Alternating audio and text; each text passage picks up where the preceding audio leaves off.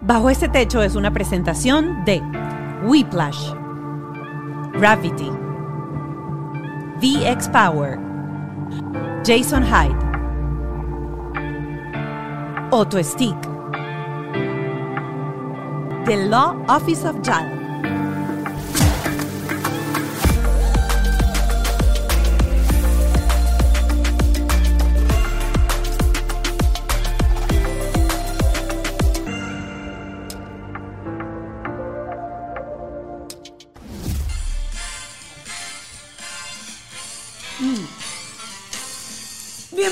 Este techo. Con Luis Miguel, porque en Alemania los que escuchamos es Luis Miguel. Mira, bienvenidos a Bajo este Techo, llegados Navidades, llega el momento de recapitular que fue un año increíble, interesante y de muchísimo aprendizaje. Así es, queremos darle las gracias y abrazarlos por haber entrado durante todo este año en nuestro hogar, en nuestra casa y haber aprendido un poquito acerca de crianza. Cuando Mónica dijo vamos al podcast, yo dije, perfecto, una temporada son 12 capítulos, así que ya en abril yo estoy listo. ¿Cuánto llevamos? 50 capítulos! Casi mi edad. Uno para cada año. Así que estamos llegando a ustedes gracias a Cotufas Chirley. No, chicos, a Whiplash, nuestra agencia digital. Gravity, nuestro estudio de grabación. Nuestro productor, Ken Medina. Y Ale Trémola en la producción ejecutiva. Así es, recuerden que pueden seguirnos en nuestras redes sociales, arroba bajo este podcast, Arroba la Paco Loto. arroba Ralph Kinner. Y por supuesto, entrar a nuestro Patreon, que es eh, una plataforma paralela en donde van a pagar tan solo 5 dólares y van a poder tener acceso a lo que les vamos a compartir hoy. Decidimos que en estas semanas de vacaciones, en estas semanas de Navidad, les vamos a compartir parte de los mejores episodios de nuestro Patreon. No queremos decir a los otros invitados que no fueran tan buenos, pero había programas donde yo aprendí muchísimo, así que nos sentamos con los productores y dijimos, ¿dónde fueron los momentos claves de aprendizaje personal con nosotros, nosotros? Y quiénes fueron gente que dices, esos son padres exitosos. Y quiero empezar a hablarles de Camila Canaval y Francisco Blavia, que fueron los primeros, que son unos padres, yo de verdad digo, wow, qué relación realmente con los hijos tienen. Como papás, los centros nos cuentan con la terapista cómo sacarnos de esos miedos que tenemos los padres y cómo transmitirlos a nuestros hijos. La terapista del programa fue Mariam Dum. Así es, porque los papás cuando llega la adolescencia los miedos cambian, porque ya no es el miedo que el niñito te camine por, por un bordecito y se caiga, o se rompa la cabeza, o se parte un diente. Ahora es como enfrentar los miedos de que mis hijos salen solos de noche, van a las rumbas, tienen droga, sexo y rock and roll. Así que si tú eres papá de adolescente, Vas a ver el Patreon liberado de que muestra exactamente qué hacer en ese momento. Y les dije que teníamos, como dicen por ahí, el lomito reservado para nuestra comunidad en Patreon. Seguimos en Bajo este Techo y quiero compartir ahora no solamente con mis invitados de, eh, o nuestros invitados del podcast de hoy, sino con, la psicóloga Mariana Dum. Ella es psicólogo clínico y fundadora de Digital Sake. Lleva cerca de 15 años trabajando como psicólogo clínico en Miami. Hizo su doctorado postdoctorado en la Universidad de Nova Southeastern y en el Hospital Jackson Memorial. Y Digital Sake es una compañía que se encarga de dar soluciones a padres y adultos sobre cómo vivir con bienestar en un mundo digital y de inteligencia artificial. Marian, gracias por aceptar la invitación y por estar aquí con nosotros. Gracias, gracias a ustedes. Me encanta, ¿sabes? poder ser parte de esta iniciativa y me fascina que estén los papás hombres también en este podcast. O sea, eso se merece un aplauso del más allá. Bueno, eh, queríamos dejar para este momento los miedos, porque entramos en el tema de los miedos cuando tocamos la manejada, es decir, 17 años, 16, 17, aquí en Estados Unidos los hijos empiezan a tener las llaves del carro. Y Camila en ese momento dijo, yo estoy trabajando en terapia y todo con mis miedos. Y a eso le quiero sumar a, a Ralph, que esta semana fue una cosa que sucedió ahorita. O sea, el niño está agarrando con un stroller por la calle en Ay, Collins. No, con, con un, con un scooter. un ¡Qué scooter. susto! No, no, es un scooter. Yo sé, Ajá. pero igual. Claro, pero anda todo de ciudad, la gente va en el camino de vuelta y es peligroso. ¿Por qué? Porque después respaló y de verdad respaló y después se cayó en la calle y Ay, uno dice, cuide. no, chamo, No. o sea, se raspotó la pierna. Ay, no, chiquito. Ah, sí. Mira, yo le dije aquí que hace poco... por- porque sí no, pasó. yo no me estoy No, sí pasó. Entonces, yo mira, estoy sintiendo yo soy una, tu yo soy una- pánico. ah, ok, ah, ah.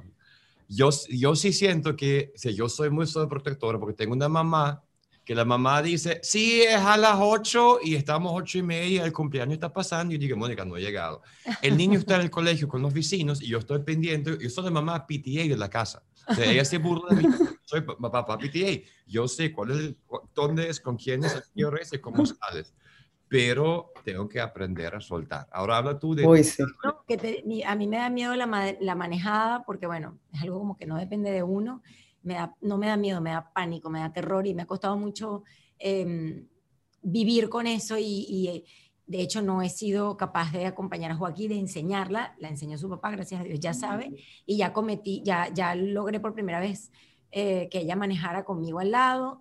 Em, pero hace poquito no me acuerdo que Kiki quería hacer algo, mi hija chiquita, la que todavía no maneja, que ya empezó a manejar con el papá, la de 15, y yo le dije, no, Kiki, eso no, pero ¿por qué, mamá? Porque me da miedo. Y me respondió, mami, todo te da miedo. Y ese Entonces, o sea que ustedes dos en el centro son los miedosos de la relación. Por eso nos impactamos aquí juntos. Los dos, exacto, exacto. exacto. Claro que es normal, la vida es la, en la vida vamos a tener miedo. La pregunta es si los, nuestros miedos ayudan o no ayudan a nuestros hijos. O sea, cuándo nuestros miedos tenemos que escucharlos y cuándo no tenemos que escuchar a nuestros miedos. Yo una de las cosas que veo más en terapia es que muchas veces nuestros miedos se manifiestan en inseguridad en el niño, porque claro, nosotros viene, nosotros tenemos miedo porque queremos proteger a los niños. La pregunta es cómo el niño se toma nuestros miedos. Se toma nuestro miedo como no confío en mí mi mamá, este, se lo toma como, ¿será que yo no puedo? Eh, se lo toma como, eh, ¿será que hay algo raro en mí? ¿No? Esa sería la pregunta, ¿cómo mi hijo absorbe el miedo?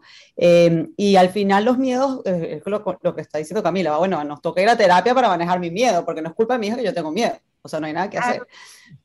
Pero, la, y, este, y eso es espectacular. Yo creo que ese es el primer paso que tenemos que hacer como papás. ¿ok? Cuando tengo un miedo, cuando mi miedo es irreal, cuando tiene sentido, aprender a escucharme y, em, y, tener esa conversación con los hijos, porque tener la apertura con los hijos, es decir, sabes que yo soy miedosa y aparte voy a terapia, le estás dando un ejemplo espectacular al niño, porque nadie es perfecto. O que hay, una anécdota, Camila hablaba de una respuesta de nuestra hija menor, pero Joaquín, nuestra hija mayor, en esas reflexiones que ella hace, le dijo un día, respondiendo a, todo este tema de los miedos, mamá, tus miedos no son mis miedos. Y tenía como nueve. Me encanta. Entonces, es una frase muy poderosa porque es, de inmediato sabes que inseguridad no le estás, o sea, no, no, se está desarrollando, todo lo contrario. Y un poquito más, o sea, adentrada a, la adolescencia, más bien lo que le reclaman es que sea muy miedosa. Entonces, eh, lo que tú decías, Marian, el hecho de que no es que le genera una inseguridad, no. O sea, mamá, tú tienes tus miedos y tú sabes, y nosotros sabemos que tú eres miedosa, pero déjanos a nosotros vivir nuestras propias experiencias. Pero la clave es que yo he, he tenido la apertura de mostrar esa, e, e, ese mm, conflicto que tengo yo desde chiquita, porque yo desde chiquita soy una niña miedosa. Eh, mis miedos es raro, porque yo tengo solo miedo a todo lo que pueda afectar la integridad física. De hecho, hay algo muy divertido desde chiquita. Pero es que hasta la vida, bañarse en la, ducha puede, puede, afectar tu integridad física. No, bueno, obvio, claro, pero yo siempre les digo, cuando ya se van, esto es horrible, yo les digo, cuando vayan al camping y todo, todavía les digo, hija, cuida tu integridad. Sí, la propia doña. Y yo les digo así, y ellas saben y ya se ríen y te le digo, cuida tu integridad, tu cuerpecito. Cuando vayas a hacer algo, siempre pendiente de cuidar tu cuerpo, de cuidar tu vida. Eso es lo único que me da miedo. Pero creo, no, no me quiero tirar flores a mí misma, pero como yo lo he tratado con mi médico psiquiatra, como yo lo he hablado, como yo lo he compartido, ellas, ninguna de nuestras hijas son inseguras, todo lo contrario. Pero sienten que es tu problema, que no es el de ellas. Sí, saben y saben y se ríen, ya, ya ha llegado un punto que ya ahora se ríen, por lo menos yo empecé a mandar a mis hijas al camping que me daba terror, no miedo, sino lo siguiente. Imagínate, cuando Kiki fue por primera vez a un camping tenía 10 años. Ah, pero ¿qué hacías? ¿Tú perseguías a ellos? Lloraba. No, no, pero las traqueas. Bueno, yo te digo, no pueden tener celular. no pueden tener celular, pero yo enloquecí a Jonathan Ferrer, el, el presidente, uno de los dueños de Cambla Llanada, lo enloquecí. Y, y, les, y les dije, yo nunca fui a camping siendo niña porque mis papás, bueno, no tenían eh, dinero para enviarnos a camping. Nosotros siempre estábamos en la casa jugando con pelotas, lo que hacía uno cuando era chiquito. Entonces esa experiencia de los campings yo nunca la tuve. Por eso nunca la busqué para mis hijas, pero a los 10 años me la pidieron y yo ahí dije, en un acto de conciencia y de tratar de ser siempre uno la mejor mamá que uno puede ser, dije, todas mis amigas mandan a los niños al camping, yo tengo que superar esto. Lo, lo trabajé y la envié, pero yo pasé los primeros dos años de Kiki en la llanada, para mí fueron muy duros porque además Kiki no se dormía si no estaba conmigo o con, o con el papá en el cuarto. Nosotros le acompañábamos a dormir hasta los 10 años. Y para ella el cambio en su personalidad para bien fue increíble después de ir al Camp La Llanada. Siempre comparto la experiencia del camping de Kiki. La independencia. La independencia. Y, y, yo crecí como mamá. Siempre le digo a ellos que, pero crecí porque tuve las ganas de, de mejorar. Porque uno... Es que lo que dices es tal cual, porque tú dices, ok, yo tengo hijos para qué? Yo tengo hijos para proteger a los niños y para seguir, ¿sabes?, con la raza humana, o también tengo hijos para mejorarme. Porque esos miedos al final, ¿qué son? O sea, es un proceso no solo del niño, es un proceso uno como humano, ¿no? Que uno siente que uno deja de existir. Ya, tengo hijos, dejé de existir. Ahorita todos para ellos y por ellos. No, nuestra existencia y cómo vamos evolucionando siendo madres es demasiado importante en este proceso y cómo ellos ven nuestra propia evolución. Marian, para ayudar un poco a eh, la gente que nos sigue en el Patreon y que de repente no le ha caído la locha, como decimos nosotros, de que sus miedos están afectando a sus hijos? ¿Cuáles son esas alertas que los padres tienen que decir, necesito una mm. herramienta porque algo está pasando aquí en mí y el problema soy yo? Vamos a empezar desde el momento en que, porque obviamente ya Camila lo tiene procesado, Ralph también lo sabe porque nosotros somos amantes de la terapia, pero para esos padres que están sin herramientas, ¿cuál es ese primer señal de alerta, por decirlo así, para decir, aquí hay algo? Mira, para mí lo primero es que te preguntes cómo vives tu vida tú como padre. O sea, si tú como padre vives irritado, vives bravo, vives controlando, no disfrutas de la compañía de tus hijos, ahí pregúntate, porque es muy probable. Y de ellos, de ellos o sea, eh, quisiera saber las, las alarmas que, que se pueden encender en la casa en relación a las conductas de ellos, más que de nosotros. Claro, pero ese es el primer paso, porque ¿qué pasa?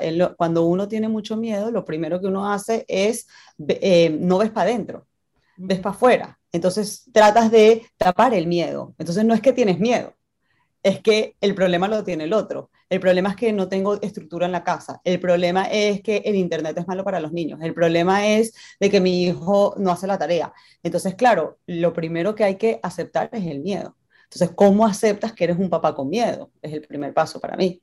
O sea, ¿dónde está realmente el miedo? Y está por debajo de todas esas defensas que te pusiste, ¿sabes? De todos esos malos humores y de todo ese, y, y, toda tu estrategia para lidiar con miedo que tiene que ver con el control. Entonces, por un lado, ese es el primer paso.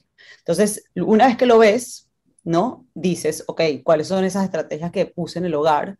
Dije, estoy cubriendo mi miedo, porque en tu caso tú dejaste de cubrirlo ah, la niña está manejando, la niña se fue al camp, ¿me entiendes? Te pusiste al miedo. Y eso es lo que hay que hacer, exponerse al miedo. O sea, en el momento que tú dices, ok, estoy tratando el miedo, el primer paso es me expongo al miedo. Y eso es lo, lo, más difícil, dejar al niño que vaya en scooter y capaz no ponerle casco, aunque a veces hay que ponerle casco, ¿no? O sea, ¿dónde está esa línea entre, ok, ¿será que estoy haciendo mucho? ¿No? Y al hacer mucho como papá, cubrir tanto el miedo, entonces dejamos de darle libertad al niño a que cometa sus errores, a que se pegue sus golpes, que todos sabemos que es la única manera que uno aprende como ser humano. Entonces ese segundo paso sería dar pequeñas licencias, empezar por cosas como pequeñas después de que uno las reconoce. Totalmente, totalmente. Y me encantó, por ejemplo, lo que dijo Camila de, ya va, yo soy la única mamá que no voy a dejar a los niños ir al campo. O sea, ya, ya, eso soy yo. ¿No? O sea, un poquito usar eh, a los otros de punto de referencia cuál es la normalidad, ¿no? este, es otra manera de hacerlo. Eh, mi casa está, otro, otro indicador importante es el, el power struggle, el, ¿sabes? cuando empiezan los niños a, a pelearte los límites mucho. Y es lo que más yo veo en mi práctica. Yo veo dos tipos de pacientes en mi práctica. Yo veo el que limita demasiado, que por hay un miedo, el que limita mucho, hay un miedo, porque el límite es una estrategia para manejar el miedo y el que no le para mucho a su hijo porque es demasiado amoroso. Ay, no, no, que viva la vida espectacular. ¿Me entiendes? Esos son los dos extremos. Entonces, ¿sabes? Si tú, si, si tú ves que tu hijo te pone, agarra y de, todo el tiempo eh, está peleando el límite. No hay azúcar en la casa, por ejemplo. Es que no quiero que mi hijo sea gordo. Es que si es gordo, imagínate, no va a encontrar pareja. Es que quién lo va a querer. Un ejemplo, ¿no? Entonces, no hay azúcar no hay azúcar en la casa. Entonces, entonces es el niño, ¿sabes? Buscando comer por aquí, por allá, ¿me entiendes? Peleando ese límite ahí el papá tiene que decir, ya va un segundo, ¿será que soy yo? ¿O es que mi hijo es muy demasiado retador? ¿Será que mi límite es demasiado fuerte, no es realista, acorde a la vida que lleva mi hijo? ¿Y qué, está, qué se lleva mi hijo? Al, eh, ¿Qué se está llevando mi hijo a raíz de mi límite? ¿Es más importante el límite o es mejor cometer los errores, ¿no? Para la vida del niño, al final. Cuando le explicas al niño acerca de ese miedo que tú tienes, vamos a poner el caso del scooter, ¿verdad? Ir por la, por la acera. Yo había salido una semana antes con él, yo iba con el stroller de la chiquitica y él iba en su scooter.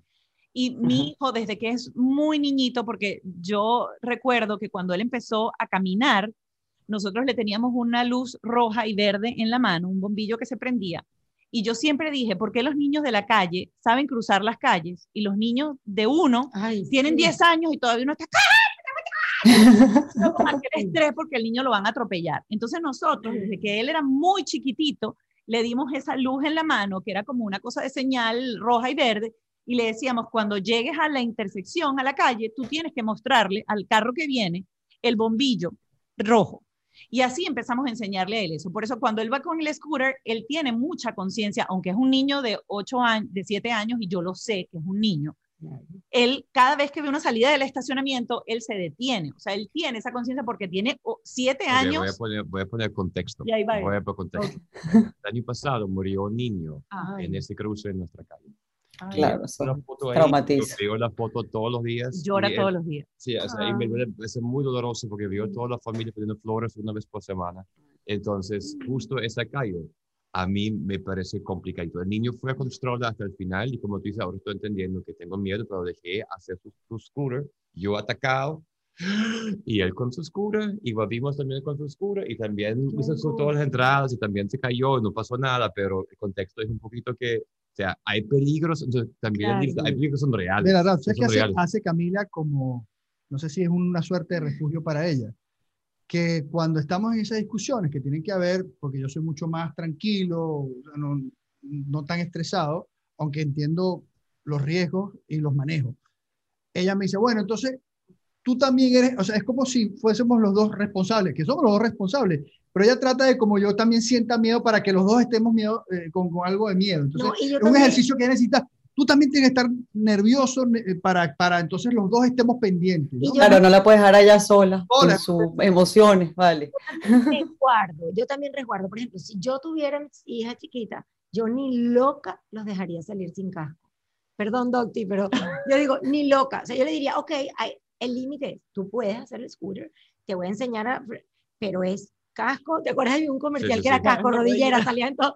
Yo le pondría, yo le diría. No se le compré, pero no se le pongo porque. pero no, yo no lo dejaría ni Los carros me estresan, o sea, el sitio era. Pero el casco es importante. Ay, yo como que lo estoy poniendo más loco, doctora. No, y lo, eh, mi, sí, vamos a necesitar más consulta. Todo este cuento yo lo quería dar como para entender un poco, porque ¿qué es ese mensaje que uno le puede dar al niño para explicarle al niño el miedo y que haya en él una conciencia de, ok, mi mamá me lo deja hacer o mi papá me lo deja hacer, pero aquí está el límite que yo debo respetar para que él también se sienta tranquilo sin que sea una mm. obligación. Me fascina tu pregunta, porque claro, la idea cómo criamos a niños que se protejan ellos mismos, porque nosotros no podemos proteger a los niños para siempre y por siempre. Entonces, claro, tú te puedes quedar atado a la idea que tú eres el que sabes dónde está la seguridad o puedes educar al niño mostrándole cuáles son los indicadores de qué es seguro y qué no es seguro. Entonces yo creo que, que esa es la clave, o sea, no es simplemente eh, protegerlos, sino explicarle, mira, ¿sabes qué? Bueno, primero que nada, yo creo que como papás tenemos que explicar nuestro rol de padres a los niños. Entonces, eh, mi rol es, es protegerte, porque muchas veces ellos se ponen bravos con nosotros y es decir, ¿sabes qué? Yo te estoy protegiendo, ese es mi rol número uno. Sí, sí, sí mi rol número uno. Ahora, padre, hablando de padre nervioso, me acaban de escribir, me acaban de llamar del autobús de mi hijo, deja que él se salga y seguimos aquí nosotros, porque de repente no bajaron a la puerta a recibirlo del edificio. Ay, la persona encargada de buscarlo. Pero bueno, seguimos aquí. O sea, esto no está, claro. ocurriendo realmente. en el momento, aquí estamos en vivo. Reaccionamos, yo pasé el teléfono y dije, el autobús de mi hijo, voy a ver qué, qué quieren, y el papá salió corriendo.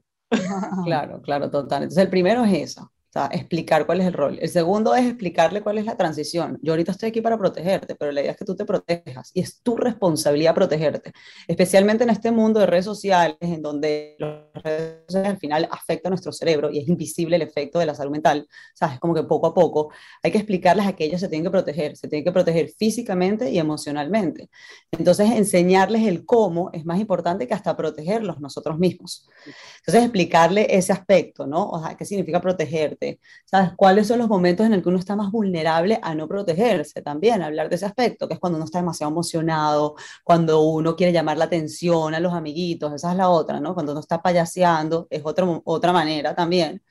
Este, y mostrarle esos momentos en donde cada niño, de, cada niño nuestro está más vulnerable a no, al riesgo, vamos a ponerlo así que tiene que ver con otras características, no tiene que ver con las nuestras. O sea, no sé cómo, cómo son, por ejemplo, tú, ves la data de accidentes de carro y te demuestra que los niños que están acompañados de amiguitos, eh, ¿sabes? Manejando, tienen más probabilidad de estar en un accidente de carro, porque están haciendo show sí. con los amiguitos.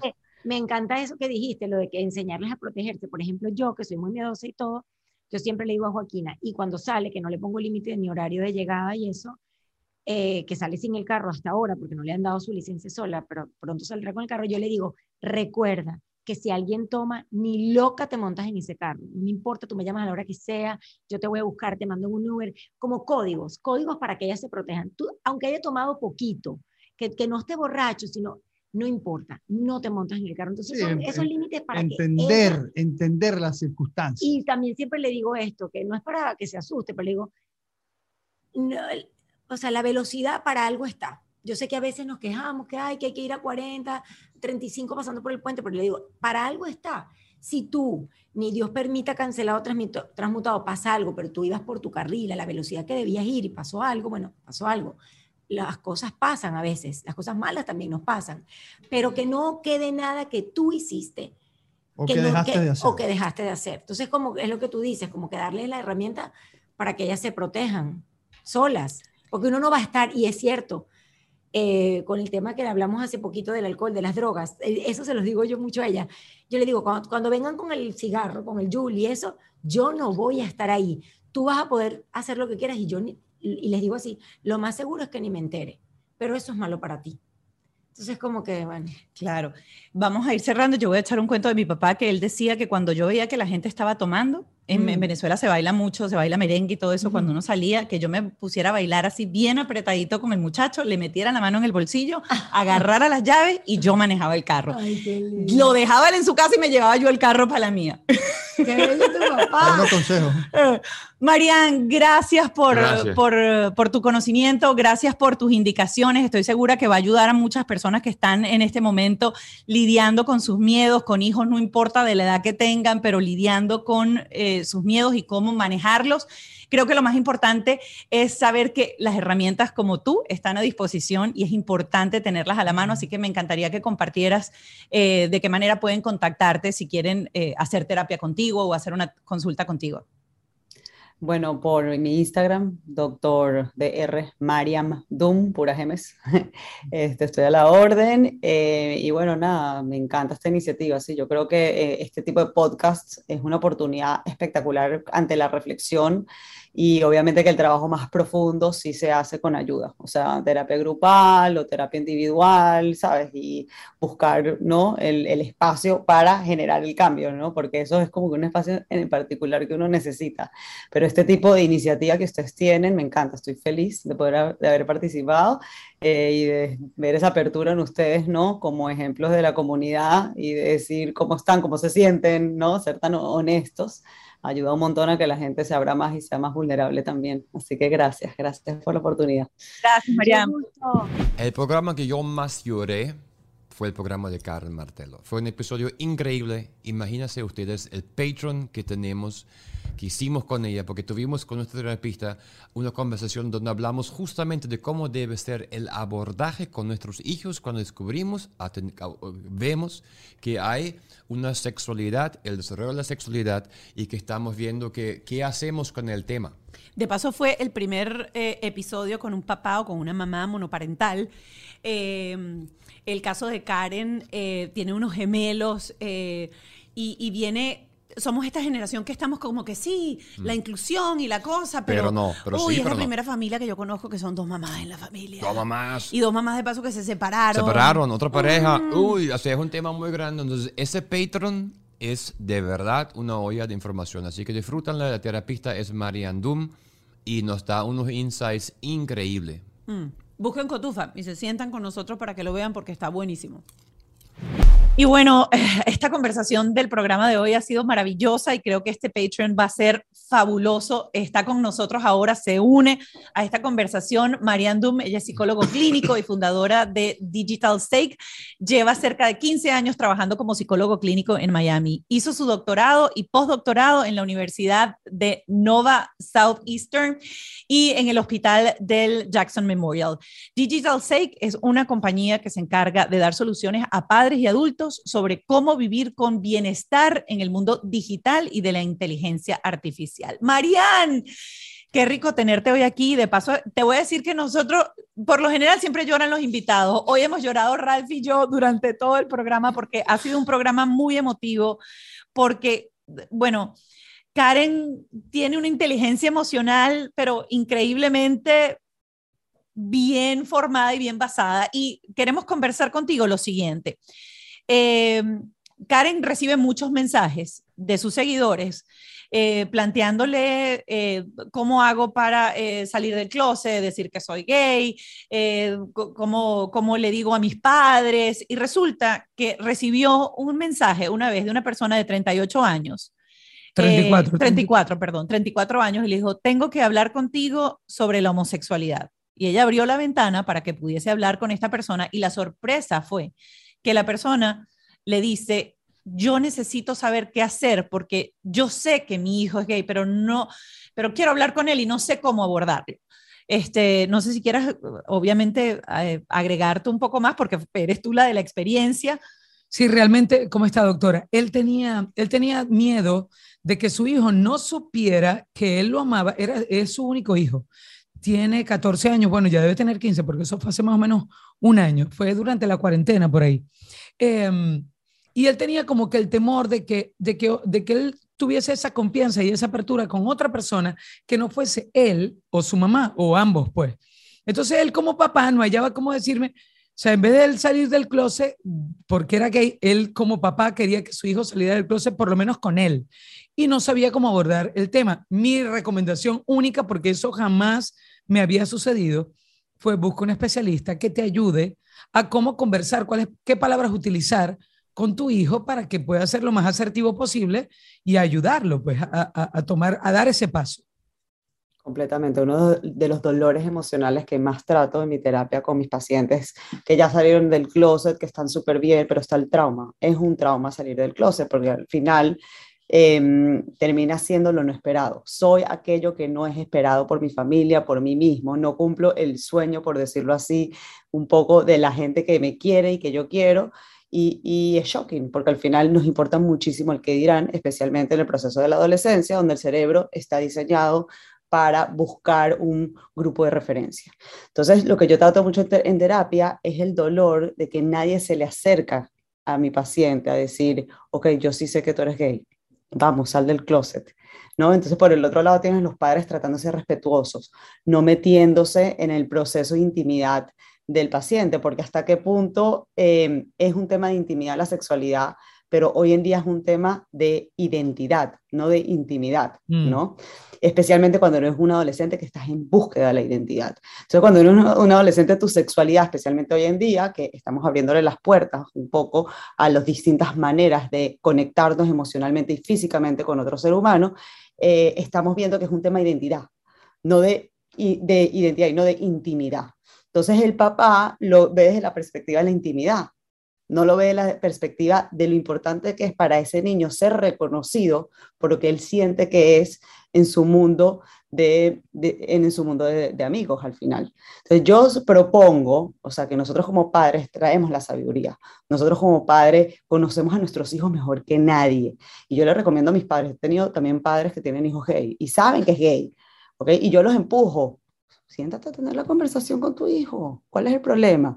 Ay, no, y si se ofende, ay, no, y si me equivoqué, ¿qué hago? Y si lo hago sentir mal, Digo, no, no pasa nada. Todo se puede reparar si existe amor en la relación. es muy importante la apertura y la honestidad, Por eso, pero si el papá se equivoca, también es válido. Porque, porque es válido también, o sea, equivocarse, mira, perdón, o qué sé yo, pero lo importante como padre pienso que no es quedarse con eso por dentro, es plantearlo, porque, ok, ¿qué es lo peor que te puede pasar? No, que no sea eso o cualquier otra cosa, porque estamos hablando de la homosexualidad como tal pero hay muchísimos otros temas que tú quizás por temor a equivocarte no vayas a abordar con tus hijos y otros los abordes de una manera inadecuada. Es que yo creo que siempre que, es que hay que abordar todo con los hijos. O sea, yo creo que dejar de abordar algo con los hijos porque te vas a equivocar es recurrir al pensamiento que tú tienes que ser el mejor padre, en vez de recurrir al pensamiento que tú tienes que ser lo mejor para tus hijos y que es mejor equivocarte, ¿ok? Y ser lo que tu hijo necesita que tú seas para ellos. ¿A qué edad, cuando tú reconoces eso en tus hijos, porque estábamos conversando de eh, la infancia de Karen, y dijo, mis papás sabían, ellos sabían, eh, o sea, te aman tan profundamente que ellos sabían. Karen conversa con ellos a los 17 años porque tiene una ruptura sentimental con lo que era en ese momento el amor de su vida y ahí es donde le dice a la mamá, cuando la ve llorando, es que mamá, terminé con mi novia. Y en ese momento el desamor. El desamor. y en ese momento se, se, sentaron a conversar.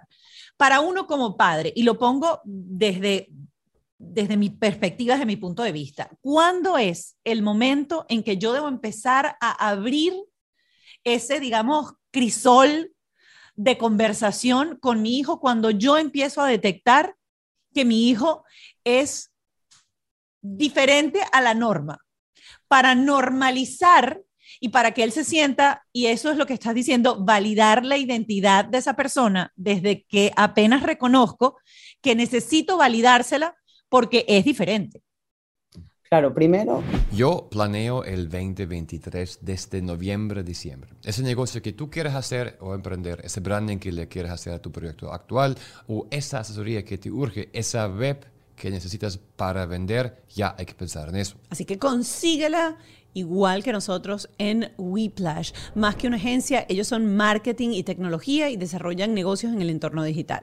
Inicia el año nuevo acompañado de los mejores. Ingresa en weplash.com y agenda una llamada con ellos. Ahí, en ese primer contacto, ellos te explican qué necesitas y cómo te pueden ayudar. y siguen regalando logos, así que entra a Instagram hasta fin de año y corre y deja tu comentario. Como cineasta y como coach hacen falta dos cosas para hacer un gran proyecto. Número uno, el equipo. Te falta equipo técnico, te faltan cosas para poder hacer tus proyectos. Pero también te falta un equipo creativo que te ayude a realizar tus sueños y tus ideas creativas. Por eso yo estoy trabajando aquí en Gravity. Ellos tienen un estudio que estamos usando para múltiples proyectos de forma muy distintas. Hay forma de hacer un podcast, hay forma de hacer clases, clases de coaching, hacer coaching y todo eso en uno solo techo. Lo más importante aquí es que hay un equipo de apoyo que te ayudan y que ayudan a nosotros a crear, hacer realidad esos sueños creativos y llegarlo a funcionar, a resultar y tener éxito. ¿No lo piensas más? Visite www.gratuity.com y simplemente habla con ellos. VX Power es la plataforma vibratoria número uno del mercado y tiene diferentes usos. Desde que nosotros la tenemos en casa, ha revolucionado nuestro cuerpo, nuestra figura y sobre todo los abdominales de Missy Y no lo quiero mostrar, pero es verdad. Y hasta estamos... Que lo muestre, que lo Y hasta estamos muestra la tuya. Hasta la suegra lo estoy montando y a la tía, porque si ponen los pies encima y ayuda a la circulación, porque ellos tienen problemas de la rodilla y la circulación. Así que, si tienes algo con eso que quiere aumentar la vitalidad, tonificar la piel o ayudar a la persona a eliminar el estrés, revisa la plataforma de VX Power. Esa plataforma es buenísima, cabe en cualquier lado, la puedes tener. Y lo más importante, si haces ejercicio, que puedes hacer más de 250 posiciones sobre la máquina, vas a hacer en 10 minutos lo que hicieras en una hora completa en el gimnasio. Así que ya lo sabes, tienes el código eh, QR en pantalla, escanealo, vas a ir directo a la página y aprovecha las ofertas y los combos que tienen en VX Power. Ser inmigrante no es fácil, viene año nuevo, vienen muchos cambios y todos conocemos lamentablemente personas que están en ese limbo, limbo que no saben exactamente qué va a pasar con los papeles, los limbos de que ya va, cuál es mi estatus, porque se tarda tanto, qué puedo trabajar, qué no puedo trabajar mientras tanto, qué debo hacer. Si los niños pueden estudiar en el colegio o no pueden estudiar en el colegio. O si deben estudiar en el colegio, porque si no tú vas preso, porque, o sea, es una montaña es una montaña. Y si estás ahorita emocionado porque eres venezolano y quieres aplicar a todas estas visas em, de asilo humanitario que están brindando, pues tienes que tener asesoría de alguien que sepa bien, bien, bien. Y en su cafecito migratorio, todas las mañanas, de lunes a viernes a las 8 de la mañana, Juan Antonio Lozada, el abogado de The Law Office of Jail, da información súper valiosa de qué necesitas, qué no necesitas, cómo ser un, em, un sponsor, qué necesitas el sponsor, si corres riesgo ser y voy a agregar algo muy importante. Tú necesitas saber de las leyes, porque el abogado te va a ayudar, pero si tú no entiendes, tú haces errores, porque no entendiste que no puedes aplicar por esto o por lo otro, y nadie se va a enterar. Tú tienes que aprender. Es la única forma de hacer una transición exitosa. The Law Office of Jail. Síguelos. Claro, primero que para poder llegar a eso hay que tener la conversación antes de cómo uno se siente como ser humano, como no como padre, como ser humano, con la sexualidad fluida, con las distintas maneras de llevar la sexualidad hoy en día. ¿ok? O sea, si el hijo no se siente, que mi papá se siente cómodo con eso, imagínate. Entonces, la verdad es que nuestros hijos, por más que estamos en esta apertura, tienen un montón de padres que tienen comentarios terribles, ¿sabes?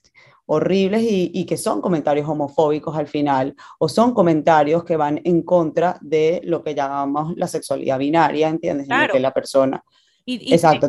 y te, te, quiero citar esto porque mi hijo tiene siete años ahorita y hace un año él decidió maquillarse para un espectáculo porque tenía un profesor de arte, de teatro, que iba con delineador todos los días y se pintaba con delineador y él dijo en la obra, yo quiero pintarme como él.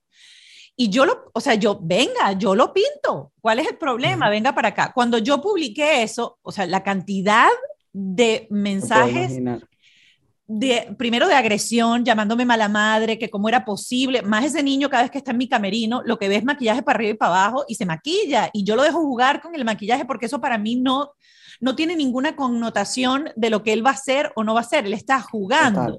Entonces, pero sí es cierto que uno sabe cuando tiene un niño de repente, eh, yo recuerdo, eh, más chama, tenía una amiga que tenía un niño que le encantaba hacer ballet y lo metían a jugar fútbol y él le pasaba la pelota y él daba, él, hacía piruetas de ballet dentro del campo y el papá era que tiene que jugar fútbol, que tiene que jugar fútbol y la mamá decía, pero si él quiere ser bailarín, eso es lo que él tiene. Entonces, ¿cuál es esa manera de uno como padre? Porque yo creo que uno sí siente mucho temor de decir, ¿cómo hablo? O sea, ¿qué le digo? Claro, primero, Exacto, el primer paso es reconocerte como padre como has sido, porque si has sido uno de esos padres que está muy, muy fixed en lo que es femenino lo que es masculino, ¿ok? Y que dice, no, lo que está bien, lo que está usando estas palabras, lo normal y lo que está bien es la heterosexualidad, vas a tener que pedir perdón antes de hablar.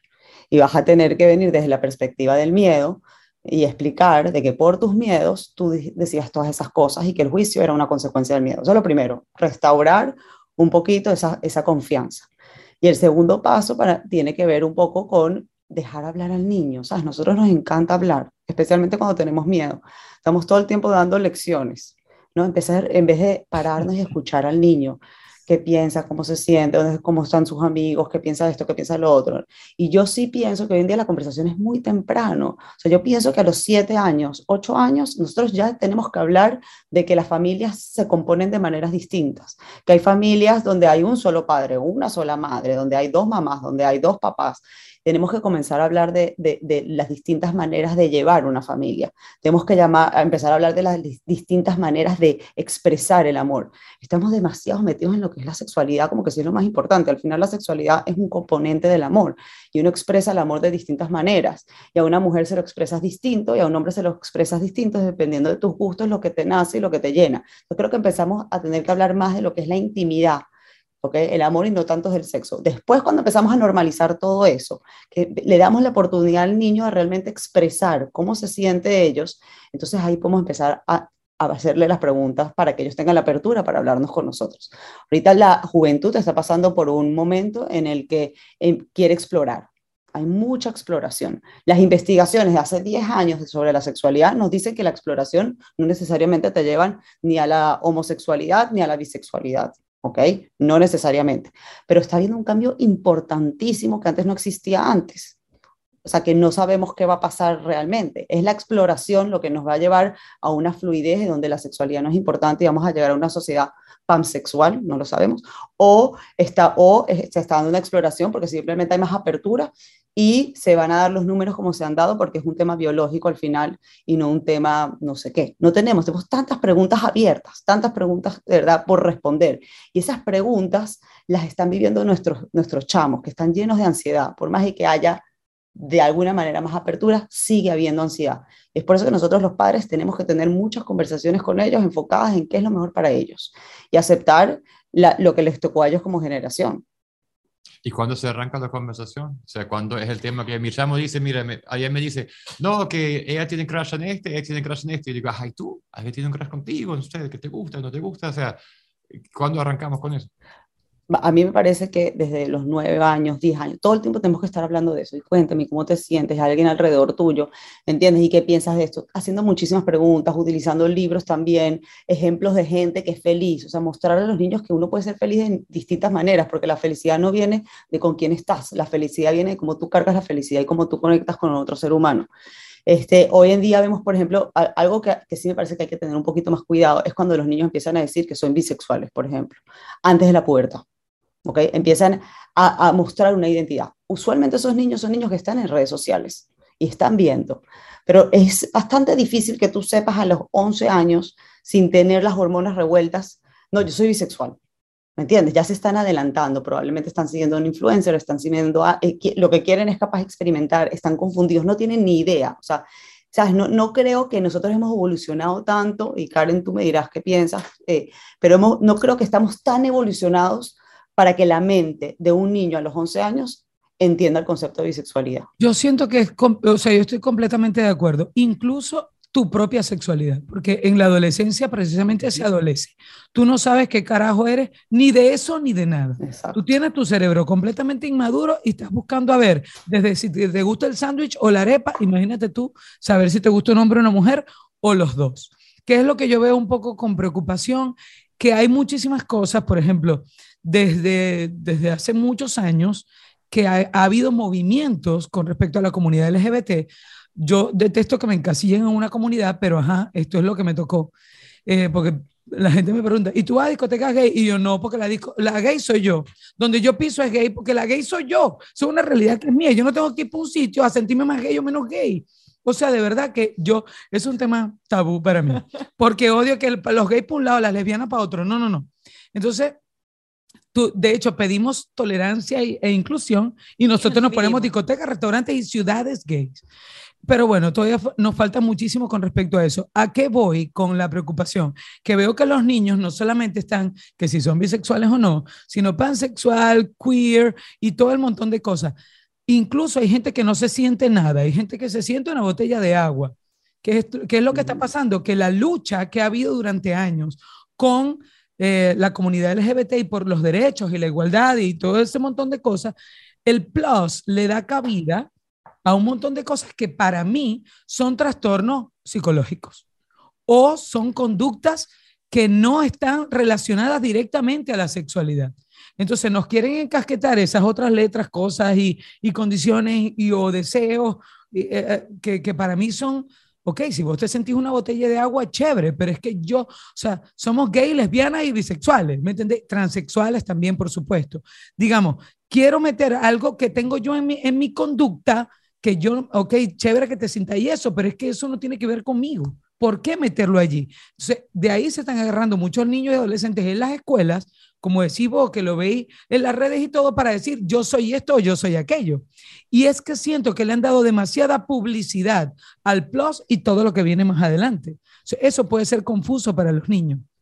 Claro, entonces lo que tú estás diciendo es súper importante, que realmente estamos, o sea, cuando tú llega un niño y te dice soy bisexual o soy lo que sea, ¿es realmente un tema de identidad sexual o es un miedo a la pertenencia o es una inseguridad social? O querer Este, pertenecer a un grupo, perdón. Querer que me, O- que no, yo quiero estar es con esta gente porque esta gente es nice y, y ¿sabes? Y que al final también te das cuenta que cuando tú amas a alguien, a veces la amas más allá del sexo que tenga. Por eso ves gente que de repente pasó 25 años casada con un hombre y terminó esa relación y de repente encontró a la mujer que es la mujer de su vida y no tiene nada que ver con que seas lesbiano o no seas lesbiana, es que tú amas a esa persona, tienes la necesidad de compartir la vida, te llevas bien, es buen roommate, o sea, va más allá a poner una etiqueta de eh, yo soy solamente esto o soy solamente esto. Totalmente. Y eso me, me hace pensar un proceso que estamos viviendo como padres, que adelantamos procesos. O sea, la tecnología sí está adelantando procesos en los niños Mm, al estar en plataformas de adultos. Entonces eso hay que explicárselo a los niños, o sea, no adelantes procesos. O sea, en este momento yo se lo digo a mi, a mi hija cuando yo le hablo de la sexualidad, se lo hablo siempre. Le digo, la sexualidad es poco a poco. Tú primero vas a dar un beso y luego se van a tocar y luego se, va- y se van a abrazar y luego te va a ir quitando la ropa. No adelantes procesos, no tienes que saltar a un paso si todavía no te sientes 100% cómodo en otro paso. Disfrútalo. O sea, para, para mí el tema de la, de, la, de la educación sexual no es la educación sexual, es una educación de la intimidad, del amor, de la conexión, en donde hay un componente de la sexualidad. Así es como yo lo presento y como pienso que hay que transmitírselo a los niños. Bueno, yo creo que Mónica inventó un podcast para entrenarme a mí, porque el programa de hoy fue clase magistral. Yo tengo que ir a mi casa. Ella es muy inteligente. a mi casa. ¿Cómo hago yo para entrenarme más? Hago un podcast. Ah, haz un podcast. O sea, gracias por toda esa información y todo ese apoyo, porque yo siento que vamos a tener mucha gente allá afuera que son como yo, que Mm. están abiertos a escuchar, pero que no sabemos mucho. Y me voy, a, me voy con esta frase que dijiste, Marianne. Te agradezco enormemente que siempre estés con nosotros aquí dándonos consejos tan útiles. Y me voy con esta frase que es preguntar, dejar que el niño hable. hable. No dar uno la lección, sino empezar a averiguar qué sientes, cómo lo ves, dónde te ves desde los 5, 6, 7 años. Cada quien te va a responder en el nivel donde esté, pero uno tiene que bajar la guardia y aprender a preguntar. Gracias, Marianne. Gracias. Gracias a los tres por la confianza y bueno, estuvo corto, divertido y al punto. Perfect, gracias. Sí. Dime si te gustó, te gustó, te gustó. Mira, ya va, porque no puede ser que yo, yo me fajé buscándole un pantalón bonito de. Navidad. Acá Fue por tú toda me la- puedes hacer el favor de pararte para que te vean tú. Ya te cantando algo navideño. Ah, Mira. este, ah, no, la canción que te tenía. Mira, yo no mira. salgo a la calle con esto. Dale, dale. Así que feliz Navidad. No.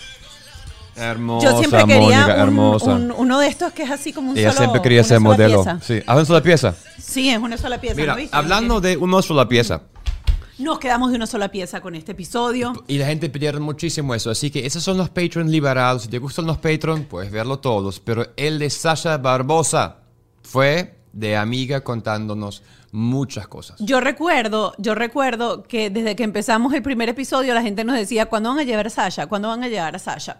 Y bueno, Sasha parió en la mitad de la cosa, la nene estaba chiquita todavía, pero bueno.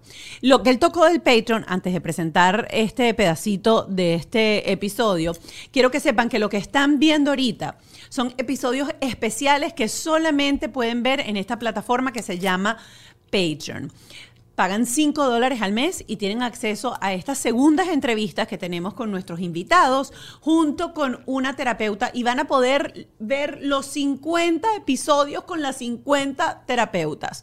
La terapeuta del episodio de Sasha Fitness fue Alexandra Lombardo. Y si no me acuerdo correcto, ella habló del problema de que ah, tengo tres hijos y cómo hago para dedicarle al mismo tiempo a todos los niños y la ansiedad que siente Sasha cuando hay como ese momento de ya, ya, doy calidad a una, a la otra, es correcto, es equi- equi- equitativo.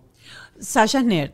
Así que así como ella aborda todo el tema del fitness y todo el tema de la salud Es y la comida, es con los hijos y con información. Así que este episodio fue brutalmente bueno. Sandra Lombardo nos acompaña hoy, eh, terapeuta conductual, analista conductual con experiencia en intervención en edad preescolar y entrenamiento para padres. En las redes la podemos encontrar en arroba vamos con Ale. Qué alegría tenerte hoy aquí, Ale. Y síguenla en las redes porque lo que está haciendo y las cosas que está montando me encantan y de verdad son entrenamientos muy buenos porque hace ejemplos muy lindos actuando de niño, de cosas chéveres. Da buenos tips. Hoy estamos aquí con Sasha Barbosa, mejor conocida como Sasha Fitness. Hemos tenido una conversación, esta mujer o sea, es una nerd, da cátedra. Eh, pero una de las cosas que quiero retomar de la conversación fue que ella comentó en algún momento que ella siente como cierta ansiedad, cierta, cierta culpa cuando se da cuenta que en esa dinámica de tener tres hijos no le está dando el mismo balance de, de tiempo. Y el tema de la del medio y la historia de tres niños y los libros que hay sobre dinámica de tres, que es una mesa que se rompe porque está imbalanceado y todo eso es como una montaña muy, muy diferente. Claro. Uy, sí, eso es súper complejo. O sea, súper complejo, me imagino que para ella como mamá y yo soy hermana de tres. Bueno, primero ni siquiera saludé a Sasha. Hola. Estoy demasiado emocionada. Mónica siempre y bueno, con Sasha mejor todavía y con Ralph como siempre.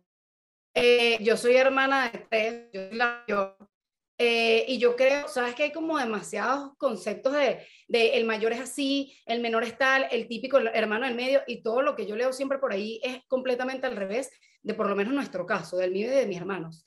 Eh, y yo creo, de hecho, yo que trabajo muchísimo en las emociones con los niñitos, justamente hace poco estaba trabajando el tema de los celos con varios de mis pacienticos que tienen hermanitos chiquitos, y hay un libro que me encanta porque justamente el ejemplo que usan es el hermano del medio que está el hermano bebé, que mamá tiene que darle tetica o le tiene que dar la comidita, no sé qué, está el hermano grande que tiene tareas súper complejas, entonces le tienes que dar como demasiada atención en ese, en ese sentido, y como el del medio todavía no necesita ninguno de esos dos polos, pues solo. Entonces que se crea como ese, esa dinámica de, bueno, siempre mis hermanos, nunca yo, etcétera, que por supuesto no es el caso, yo sigo a Sasha, pero es súper interesante porque eh, cuando uno se da cuenta de eso y abres espacios para cada uno, y aunque creas que ese del medio no te necesita tanto desde el punto de vista quizás del cole o desde el punto de vista de la atención que puede tener un bebé, cuando abres espacios simplemente para sentarte a hacer un rompecabezas con el niño y se lo hace saber de, bueno, este es el tiempo para ti, para mí nada más.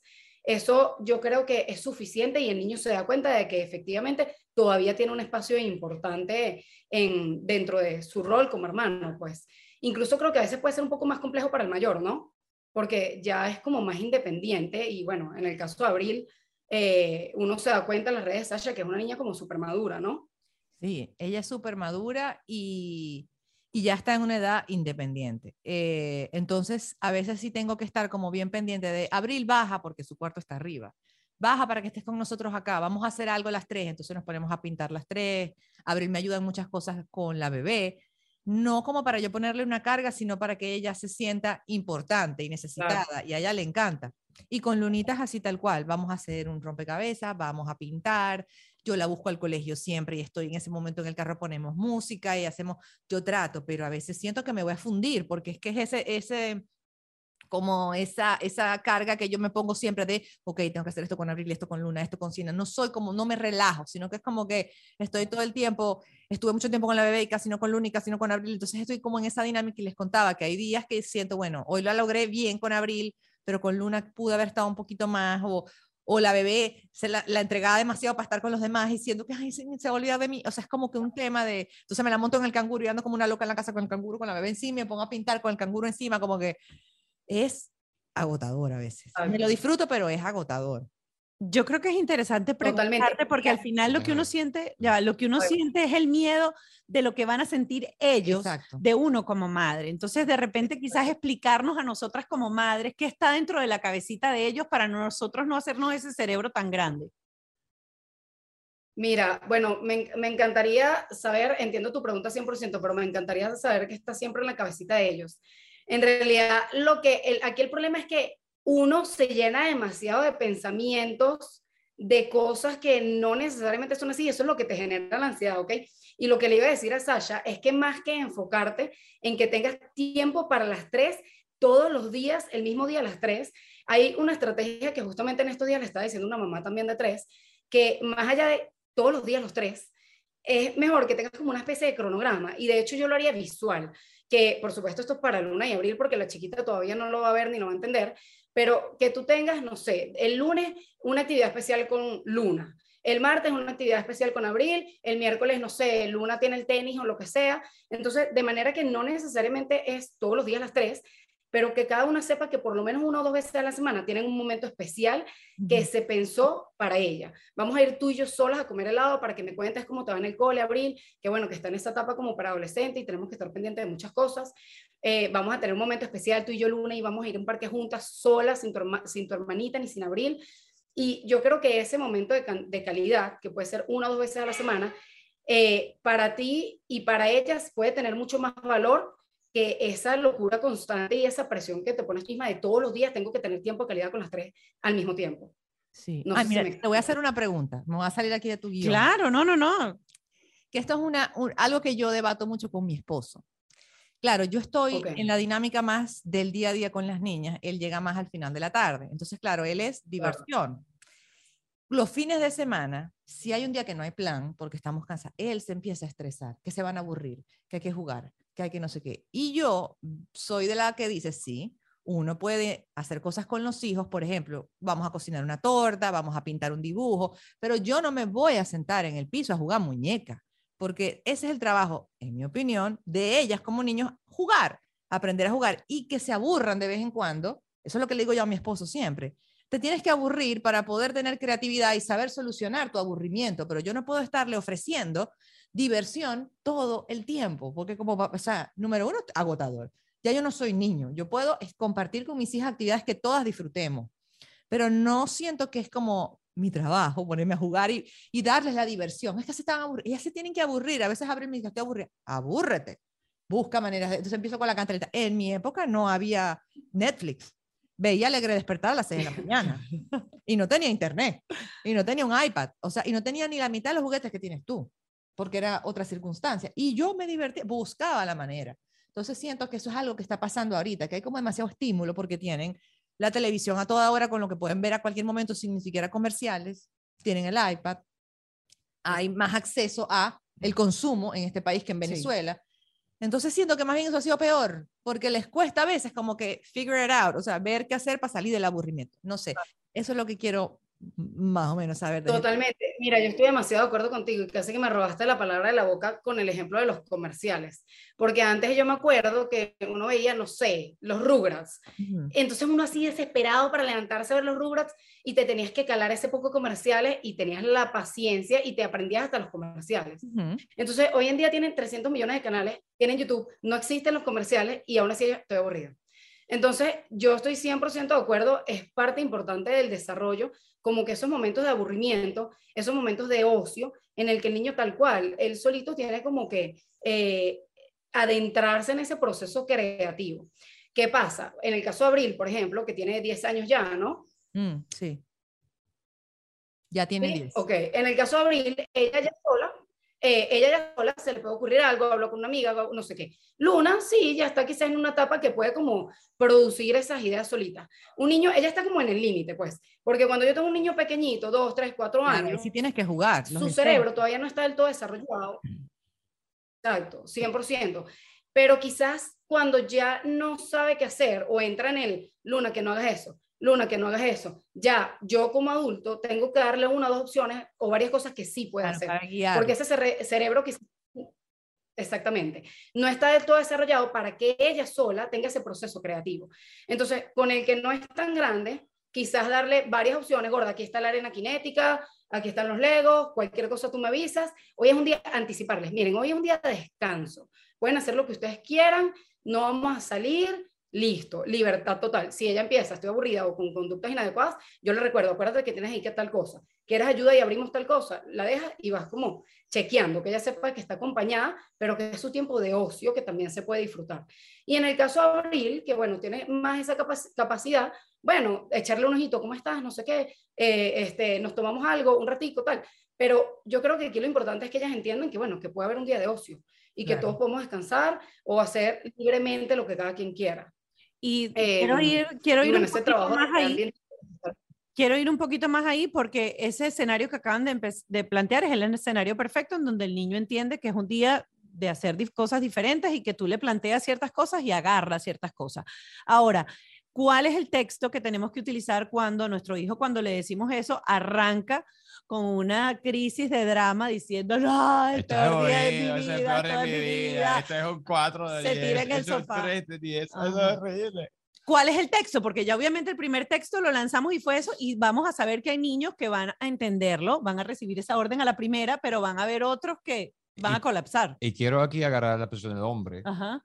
Chamo, esta vaina es insoportable, entiendo a Andy, yo también me siento culpable cada vez que no estoy haciendo algo con ellos, debería sentarme mismo. con ellos, debería, es igual, debería sentarme con ellos en el piso para jugar algo porque soy papá, tengo que cumplir, tengo que hacer, y es con, yo quiero estar, yo quiero la noche en mi casa a 10 y media, niña, papi, papi, papi, papi, papi, papi, papi, papi, y me mata. Pero es que Y cuando el niño mío está en su fase de, pero nunca juegues conmigo, y yo sé que está manipulando, yo lo sé, pero cuando él anda con esa fase de que nunca juegues conmigo y no sé qué hacer, estoy aburrido, ¿qué tengo que hacer? Entonces yo estoy empe- empezando a pintarle una carrera en el papelito Una y estoy pista. haciendo pistas, pintando pistas todos los viernes para que él pueda jugar, para que aprenda a jugar. Chamo, vaina no es fácil. ¿Cuál es la pregunta? No había pregunta, me estaba desahogando, me estaba desahogando, me estaba A desahogando. Sí, pregunta. están pasando demasiadas cosas por mi cabeza en este momento. El O sea, texto para el Ajá, ¿quién eh, ya primero ¿Qué orden, hace? se pone dramático. orden. Además, aquí hay demasiada variedad de edades. Está Mar que tiene siete, está la que está entrando en toddlerhood, está la preadolescente, o sea, pausa. Este, yo aquí lo más importante primero es anticipar, que el niño entienda que es un día, yo lo llamaría, incluso yo le pondría un nombre, para evitar como que todos esos dramas que yo estoy segura que Abril no entra dentro de eso. Entonces yo le diré, mira, este es el día, este, no sé, el día libre, el día de, de quiet time, el día de descanso, no sé, lo que quieran, un nombre que pueda ser atractivo para ellos. Tenerles dos, tres opciones y eh, yo creo que hay algo súper importante, que cuando uno le da estrategia al niño para regularse, porque a veces las emociones se manifiestan de manera que uno ignora que es una emoción que el niño no sabe canalizar, sea aburrimiento o sea cuando está como hiperexcitado, que se pone fastidioso, se queja, se monta y empiezan como que todos esos berrinches y esas conductas que para mí como adultos son inadecuadas. Entonces, yo, Alexandra, si de verdad quiero un día de ocio, un día tranquilo, que los niños como que eh, se muevan libremente y estén regulados. Yo lo primero quería en la mañana o después de que ya uno está despabilado, que comimos, que no sé qué, habría un poquito de regulación. ¿Qué significa regulación? Bueno, eso yo lo puedo trabajar desde el punto de vista de la actividad física, algo muy sencillo. Vamos a saltar como una rana de aquí hasta allá, empujamos la pared, o si tengo un puff, nos lanzamos al puff, hago un poquito de presión, eso me tomo 5 o 10 minutos para hacer eso y eso me garantiza que el niño esté un poquito más regulado más tiempo, que eso influye en que preste más atención, en que sea menos propenso a la frustración y los berrinches, a que ese sistema nervioso no esté hiperexcitado y luego ahí es que ¡fum!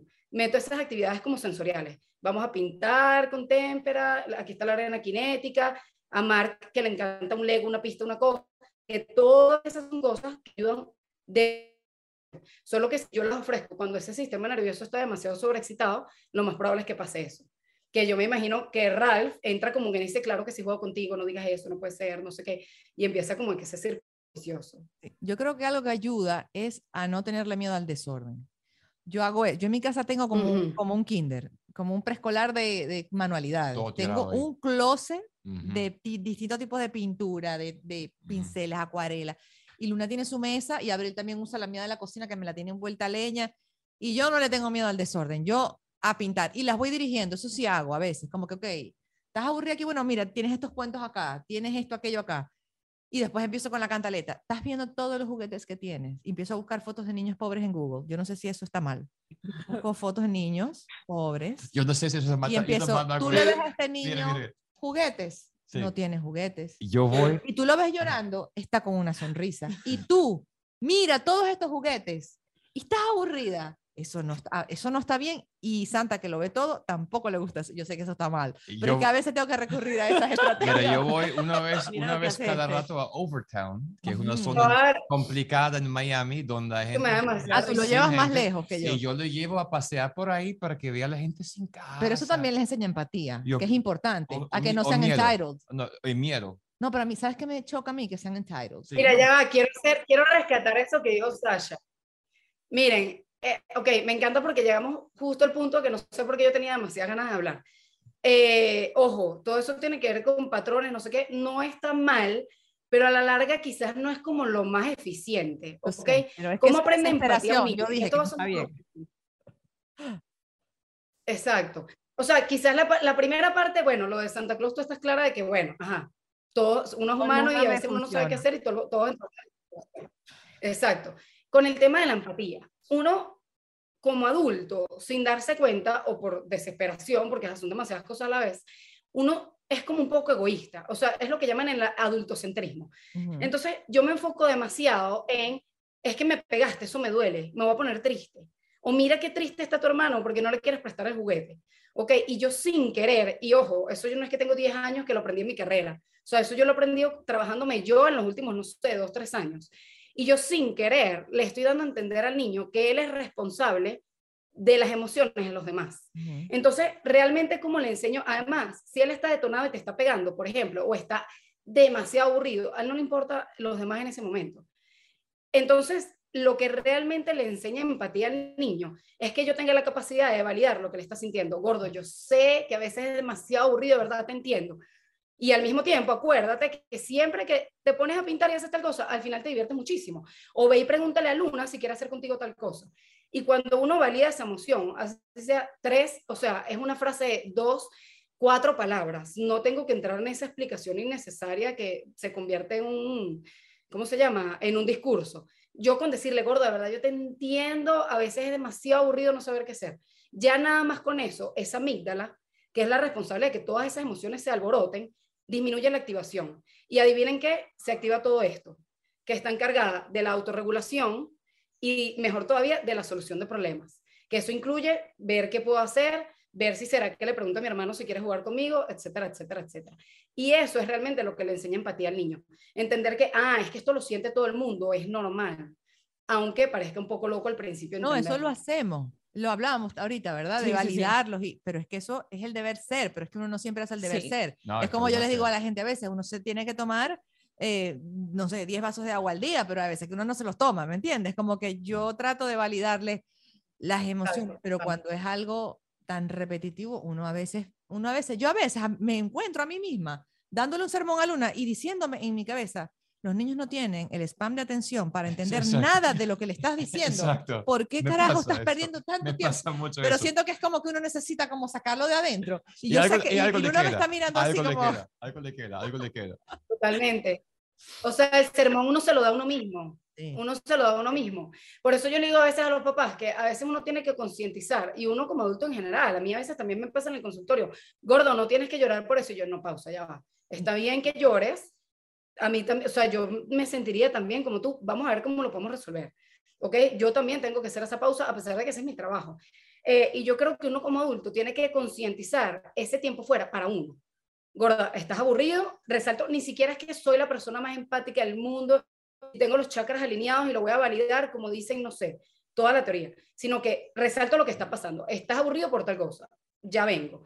Voy, me tomo un momento, respiro profundo, invoca, no sé, a todos los dioses, lo que sea, y ahí regreso. Ajá. Y ahí seguramente en ese momentico que yo me tomo para regularme yo como adulto, va a ser más fácil ver cómo respondo de forma menos reactiva con esa situación que está pasando ahí. Que yo creo que el tema del aburrimiento quizás puede ser un poco más fácil que manejarlo que cuando tengo quizás un niño detonado en la máxima frustración, por ejemplo. Mm.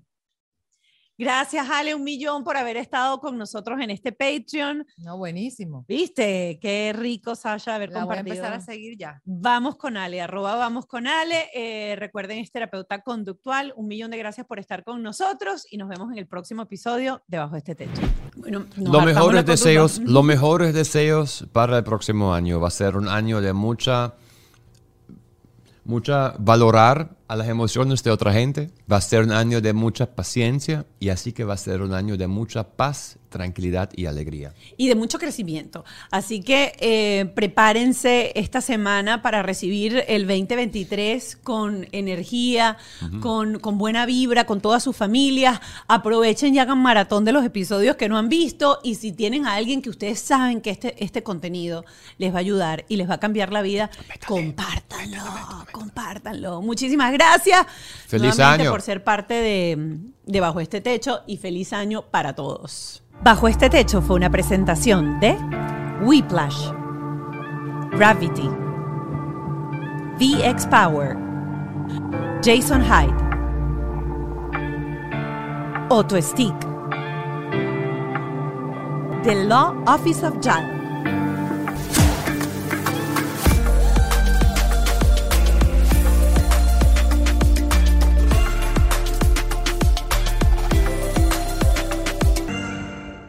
¿Estás listo para convertir tus mejores ideas en un negocio en línea exitoso? Te presentamos Shopify. Tal vez no lo sabías, pero nuestro podcast More Than Mamis es un negocio y lo empezamos por supuesto para desahogarnos y hablar sobre la maternidad, no para convertirnos en expertas de ventas y del e-commerce. Así que sí, necesitábamos ayuda para vender nuestro merch y poner en marcha nuestra tienda. ¿Y cómo suena con Shopify? Llegó otra venta. Shopify es la plataforma de comercio que está revolucionando millones de negocios en todo el mundo. Ya seas un emprendedor desde tu casa o desde donde sea, Shopify es la única herramienta que necesitas para iniciar, administrar y hacer crecer tu negocio sin dificultades. Con Shopify puedo gestionar pedidos, envíos y pagos desde cualquier lugar, brindándote toda la información y estadísticas de tus ventas al detalle. Regístrate para un periodo de prueba con tan solo un dólar al mes en shopify.com barra sonoro, todo en Ve a shopify.com barra sonoro para llevar tu negocio al siguiente nivel. Shopify.com barra sonoro.